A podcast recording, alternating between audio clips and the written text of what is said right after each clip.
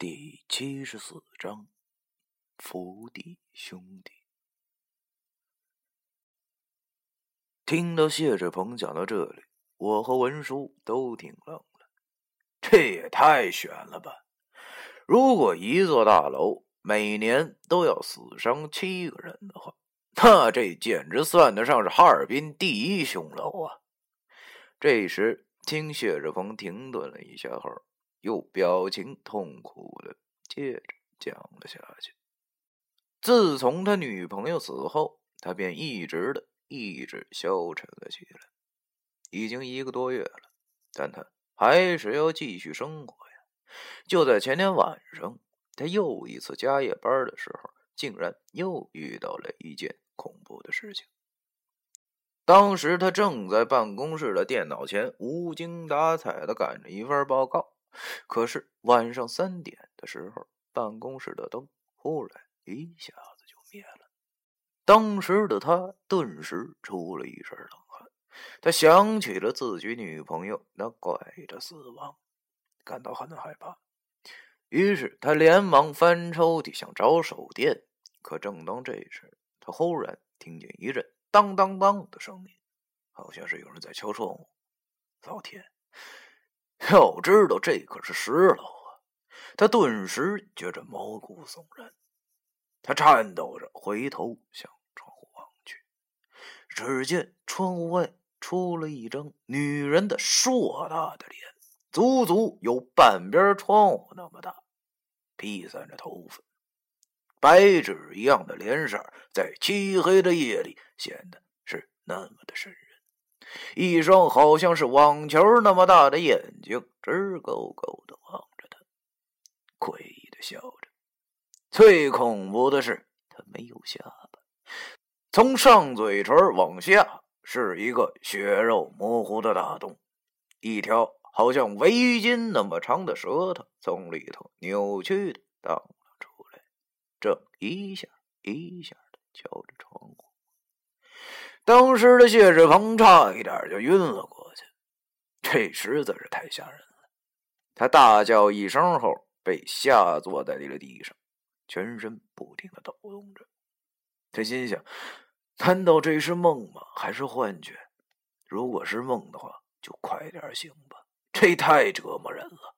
可是这不是梦，这是现实。只见窗外的人头见他这副模样。又阴阴的笑了一下，然后用那条恶心的舌头在窗户上歪歪扭扭的写出了一个“五”字写完后望了他一眼，便不见了。在那窗户外的人头消失的同时，灯也亮了起来，一切又恢复了正常。整间办公室都能听见谢志鹏那粗重。喘息声，这是幻觉吗？不对，因为窗户上好像是粘着液体一样的字迹，并没有消失。谢志鹏望着窗户上那个怪异的“五”字，双手捂着头，坐在地上瑟瑟发抖。好不容易熬到了第二天天亮，他马上回到了家中，感觉自己全身。便一头倒在了床上，昏睡了过去。说来也奇怪，在梦里，他竟然第一次梦见了自己已经死去的女朋友。他女朋友跟他讲，虽然生前和他在一起并没有什么感觉，但是也不忍心看他遭遇不测。他女朋友在梦里告诉他，让他睡醒之后赶快找些有方法、有能力的师傅，也许会帮到。然后他就醒了，反复想着昨晚上遇到的事情，以及刚才自己女朋友在梦里和他说的话，让本来不信鬼神之说的他也感觉到害怕了。于是他慌忙打开电脑，在公司的 QQ 群里问有没有认识那些所谓的先生。碰巧有一个同事曾经受过文书的指点迷津，于是便告诉了谢志鹏福泽堂的地址。于是他今儿一大早便到了这里，然后的事情就不用多说了。我和文叔听完他后面的事儿后，都大吃一惊，特别是他遇到的那个巨大的女人头，也不知道是什么凶煞之物，真是想想啊！谢志鹏讲完自己的遭遇后，恐惧而慌张的问文叔：“文师傅，您看，我现在真的是快逼疯了。您，您，您看，您能救我吗？多少钱都行，只要能救我一命。”文叔好像也觉得这事儿实在是太邪门了，弄不好的话一定会砸了自己的招牌。但是，一听到“多少钱都行”这句话，他顿时小眼睛一亮，啊，摆出一副高深莫测的表情，叹了口气，朗声说道：“哎，本来这命数之事，我辈修道之人不应当插手。但是，既然你我有缘，也罢。”我便破例一次吧，待我掐算掐算。说罢，这老神棍又开始搓起他那几根破手指头了。谢志鹏见文叔表情庄严，依然是一副仙风道骨的模样，可是在我看来，这老家伙完全就是在现编台词儿嘛。他搓手指头的动作，怎么看怎么像是在数钱。不多时，文书便睁开了眼睛。他对谢志鹏说道：“正所谓日有纷纷梦，神魂遇吉凶。庄生须幻蝶，吕望赵飞熊。你所遇那女鬼，乃是成了气候的鼠精，曾经因为和同类撕咬而被咬掉了下巴，因为凶楼的关系。”被敛了过来，他找上了你，你便跑不掉了，必然九死一生。嘿 呀，我心里又好气又好笑，心想你他妈你这老神棍啊，每次骗人都是这套屁话，真是没创意。可是那谢志鹏哪知道文书这老葫芦里卖的什么药啊？我看他听文书说完这句话后，连忙给文书跪下的心里都有了。只见他连忙求文书救他一命。于是乎，文书便叹了口气，对他说：“好吧，既然我们有缘，那我便和那个妖魔斗上一斗。我现在传你黄符一张，记得要随身佩戴。你切记，此事。”不可外传，说破则不灵。到时候，如果那妖怪还能加害于你的话，那就只能说是天命了。此时的谢志鹏正是不知如何是好的时候，眼见有根救命稻草，哪有不抓住之理呀？于是他慌忙的千恩万谢的对着文书深鞠了一躬，结果。一张假符又被文书卖出了八百八。在去仓库取符的时候，我心里就开始琢磨这个事儿啊，真是十分凶险。但是我心中的震撼还是来自那些在楼里工作的人。难道他们就不怕死吗？我心里这个纳闷儿啊，难道现在这个社会，钱真的那么重要？怎么这么多人明明知道有危险，却还不知道早点抽身而退呢？钱能买命吗？人都死了，要钱上哪儿花去？阴间吧？貌似阴间 RMB 不流通啊，那儿都用天地银行出的阴票，五块钱能卖好几亿啊！真是想不明白，他们就不知道钱这个东西只要够用就行了的道理吗？即使是冒着生命的危险，也要继续追逐着金钱。恐怕真的得等到死神降临的时候，也许他们才会懂得，在生命面前，所有的一切都只不过是附属品。可是真到了那个时候，就完了。这正是畸形社会的产物。不得不说，是一个悲剧。至于那个什么雕刻称金，我倒是没有听说过。不过看上去似乎真挺邪乎的。如果是妖魔作祟的话，还好说一点。我和老易现在这道行，基本上消灭普通的脏东西那都不在话下。但是如果真是地形风水所造成的凶煞之地的话，那可就真就麻烦了。所谓凶煞之所，乃是因天然或者人为所致的中缺五行。前文我提到了，这世上所有的事物都是由水、土、火、木、金五种气组成的。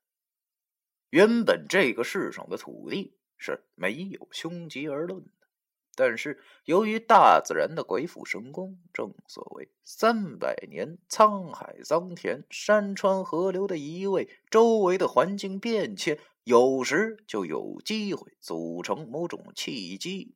而造就了福地与兄弟，而后人也就开始钻研这些地理的变化，为什么能给自己带来一些变化？久而久之，形成了一门学问，那便是风水。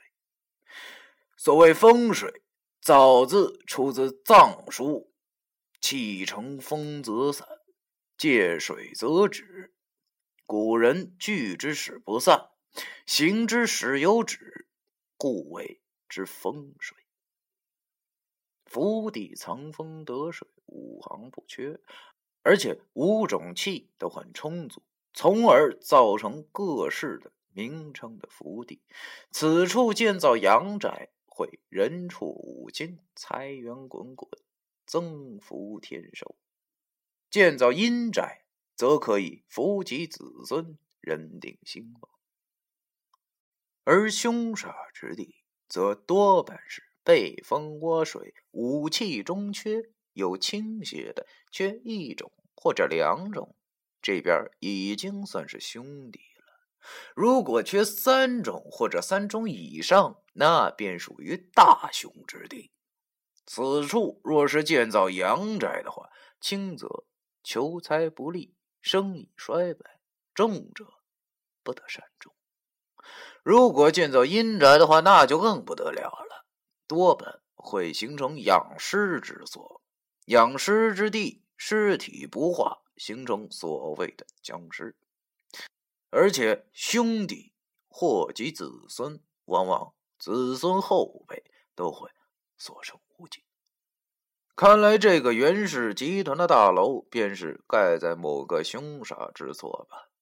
兄弟会敛及周围的游魂凶煞，那便是所谓的雕刻称金地，便是这些脏东西所致。想想，一年呢要七条，死去的亡魂会怨念叠加，久而久之，此处必定会。越来越凶，如果任其发展的话，早晚有一天会出大乱子的。要说我对风水这玩意儿可算是一窍不通啊，我了解的只是些皮毛而已。想想以前的那些白派阴阳先生，很多都精通此道的，都会分水破煞。但是现在白派没落。分水破煞之术，基本上它已经是绝迹了。要知道，如果那如果真的是吉凶之地的话，即使除了你眼前的脏东西，那也是治标不治本。因为兄弟具有敛魂的特点，如果你不彻底破了这块地的风水的话，他之后还会害人。毕竟要把袁氏的总部搬走是不现实的。但是不管怎样，我也要去试试啊！因为如果兄弟敛魂，也许就会有那逃跑女鬼的线索。尽管这几率微乎其微，但是我也不能就这么眼睁睁的看着谢志鹏就这么死了呀！要知道，他可是属于纯无辜的呀，而且他女朋友也是为这事儿给害死的。我太懂这种感觉了。这种最爱的人离开自己的感觉了。况且，我那经历还不只是单纯的失恋。要知道，谢志鹏这可是真真正正的生死离别啊！这滋味一定不好受。尽管当时的我总给自己找这样那样的借口，可是直到后来有一次和老易喝酒的时候，他曾经跟我说过一句话：“你总是给自个儿找借口啊！其实说白了，还是你心太软了。”可是当时我却没有注意到这一点，直到后来又发生了很多我想不到的事情的时候，我才慢慢的发觉。但这都是后话，这里暂且不表。我心中打定了主意后，便拿了符回到了屋子里。谢志鹏拿到了符后，便起身告辞了。我假装送他出门，在外头悄悄的跟他说：“是这样，其实我师傅是心软。”他不想看到你有危险，所以想派我保护你。那这你什么时候还加班啊？谢志鹏见我说这话，慌忙感激的说：“哎呀，太感谢你了，文文叔真是好人。我本来今晚上加班的，但但是因为害怕的关系，我就想请假了。”我悄悄的对他说：“别别介，别请假。”今晚上你还照常加班，我准备准备。你把你手机号给我，那到时候晚上咱们会合，怎么样？谢志鹏好像也不想再这么折磨下去了，与其躲一天算一天，还不如趁早了结。他见我是文叔的徒弟，就以为这一切都是文叔安排我做的，就十分感激的把手机号告诉了我，然后才。打车走了。看他离去后，我便拿出了手机，给易星星发了条短信：“老易，有情况，准备准备，晚上下班后来找我。”短信发出后，我转身回屋，想不到这要年底了，还会遇到这种事儿。好吧，今晚上就让我为这倒霉的一年做个总结吧。七十四章完。哎，小伙伴，这个实在是特别不好意思，这最近这个这个事儿啊太多了，忙不过来。呃，周这周末我会更，接着继续更，但是实在是我实在如果忙不过来的话，就会往后拖一拖延，实在是没有办法。呃，毕竟这还是学生党啊 啊！大家如果喜欢的话，就真的请多担待。一定会更新的，不会，不会抛弃大家伙的。那行，我们下期不见不散。